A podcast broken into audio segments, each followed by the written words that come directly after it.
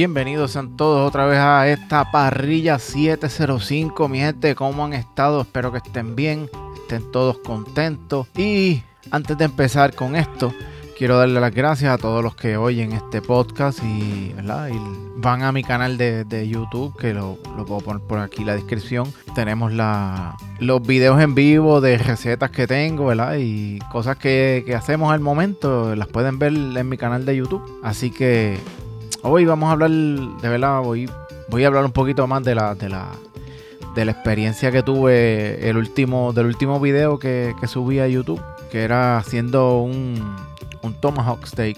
Y tengo que decirles que la, experiencia fue agradable, ¿verdad? Porque la, lo que es ese tipo de carne, ¿verdad? Yo lo compré, era un, un corte de USDA Prime, que buena calidad, o sea, buena calidad de carne, ¿verdad? Y, no me quejo de ella.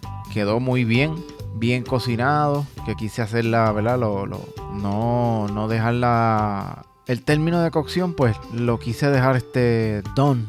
No quise hacerlo medium well ni medium real, nada de eso.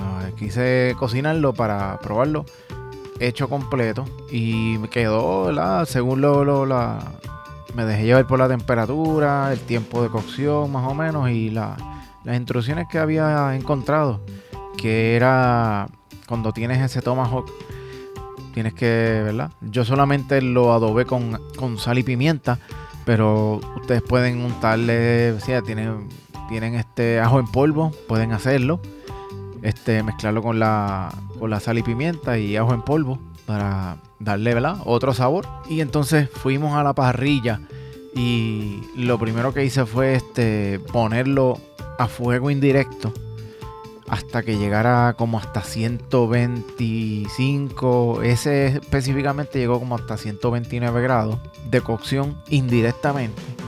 Y luego cuando vi en el termómetro que llegó a esa temperatura, entonces saqué, abrí el, el, abrí el, barbecue para que entonces ella, el carbón se prendiera más. O sea, quedara bien prendido para que entonces saliera hasta, hasta llamas, para entonces sellarlo, darle una sellada, un minuto, un minuto y pico por cada lado, o sea, no es mucho. Es solamente para sellarlo, para que entonces esos jugos se queden dentro del steak. Y luego de ahí, ese minuto y pico por cada lado, ya entonces vuelves otra vez a ponerlo indirectamente. Y yo lo dejé más o menos como hasta 150 grados. Ese tiempo de cocción internamente, 150, que eso es como un, más o menos un don, el, el término de cocción. Y si ven el video, pues entonces van a ver el, cómo quedó por dentro, porque obviamente lo parto.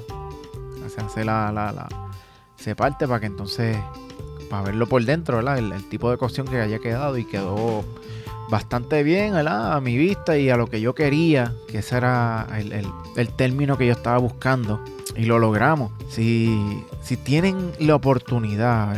Si ustedes tienen la oportunidad y quieren hacer ese tomahawk, es importante. Que, yo por lo menos lo usé y me funcionó. Usar el termómetro para poder monitorearlo internamente. Uno, ¿verdad? Yo no soy un experto, yo no soy un chef profesional. Yo también soy como ustedes, aprendiendo cada día. Esa fue mi primera vez haciendo un tomahawk.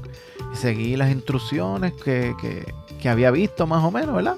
Como uno la, y después las, hice yo las, las manejé y las moví a mi manera. E hice ahí también en la, las puedo poner, poner, poner los ingredientes aquí de cómo se hice una mantequilla una mantequilla para que, para que se la puedas echar cuando termines de cocerlo, el tomahawk, y lo vayas a partir, pues puedes echárselo por encima, ¿verdad? Para que le añadas, añadas, añadas más sabores a la, a la carne. Aquí tengo los ingredientes por aquí que dice ingredientes para la mantequilla.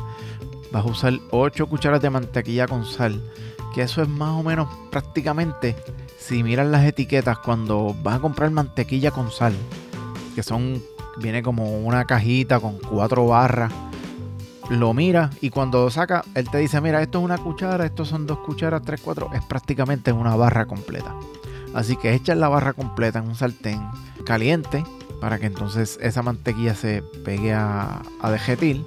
Y vas a echarle dos cucharas de ajo molido, dos cucharas de perejil picado. Vas a coger el perejil picadito, aunque ya viene, puedes comprarlo, que ya viene picadito. Romero picadito, a ese en la receta yo tenía el, el romero estaba completo con la en, la en la jama completa tuve que pelarlo sacar el romero y picarlo picarlo bien picadito para que para echárselo ahí a la y le da un sabor brutal si quieres es opcional sal, ya que ya la mantequilla viene con sal, pimienta a tu gusto y una cuchara de salsa inglesa. El que no lo sepa tiene que buscarlo así mismo. Puedes buscarlo donde quiera. Salsa inglés que le da un toque especial a eso, a las carnes. Tiene algo que a mí me encanta, verdad. Es buenísimo. Se puede usar para esto, para los churrascos, para los...